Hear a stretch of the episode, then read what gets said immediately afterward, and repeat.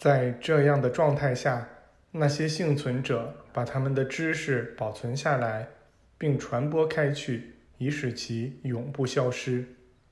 正是因为他们的理想，也正是多亏了他们，我们今天才活着。我们骄傲地说，我们与这些伟大的人是同源同种。正是他们的种族形成了人类的根，是他们保存了人类的理想典范。并保持住了人类的神性。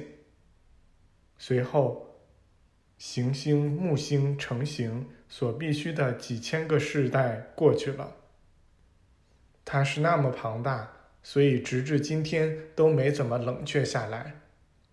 时间再次飞速流逝，太阳已经准备好生出第五个物状核心，这就是火星。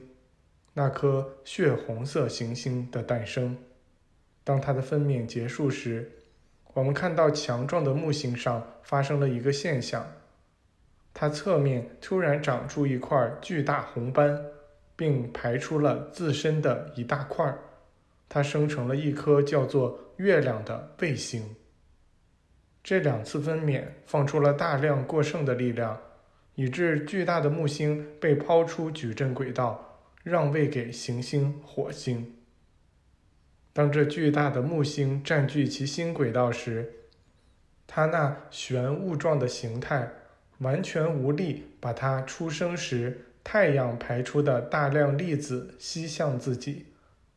这些粒子被抛出很远，进入了海王星、天王星、土星和火星的势力范围。然而，这些粒子。与那些行星的极性不同，无法被它们同化吸收。这些粒子变成了没有行星极性的独立的小行星。它们不能呈现出行星的样子，也不能在中央太阳周围有序协调的转动。结果，它们就在太空中形成了庞大的流星群，没有特定的步调，以极快的速度行进。它们和其他行星碰撞在一起，要么嵌入行星表面，要么在碰撞后粉身碎骨。这些小行星在太空中疯狂行进时，拖着一些极小的粒子。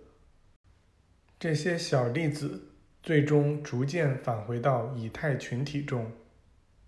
中央大日可以从那里再把它们取出。并吸收，将其再次以星云的形态分娩出去，以生出新的行星，或者说新的威力。现在发生的这次爆炸所产生的星云，最后形成了我们的地球。火星被抛出矩阵轨道，而地球取代了它的位置。与此同时，所有行星都被推到另一条轨道上。以给这个新生儿让出位置来。随后出生的是金星，和前几次的情况一样，地球和所有其他行星，或者说所有其他微粒，又都被抛到了更远的轨道上，以便把矩阵轨道上的位置让给这位新来者。然后水星出生了，它的出生把别的行星，或者说别的微粒。抛到了更为宽广的其他轨道上，并凑足了天文学家们今天所能看到的行星数量，总共是八颗。实际上还有第九颗，因为矩阵轨道并没有被水星所占据。占据这条轨道的是最后的星云或孩子，不过这个星云没有凝结，所以人们看不到它。然而它就在那里。其影响力可以被感觉到。总之，我们地球所属的这个世界包含着九颗行星，或者说九颗微粒，它们在九条轨道上，以一种数学的高精确度，围绕着中央太阳，或者说核心运转。你们已如实看到了这场极为有序的创造过程的场景，在海王星。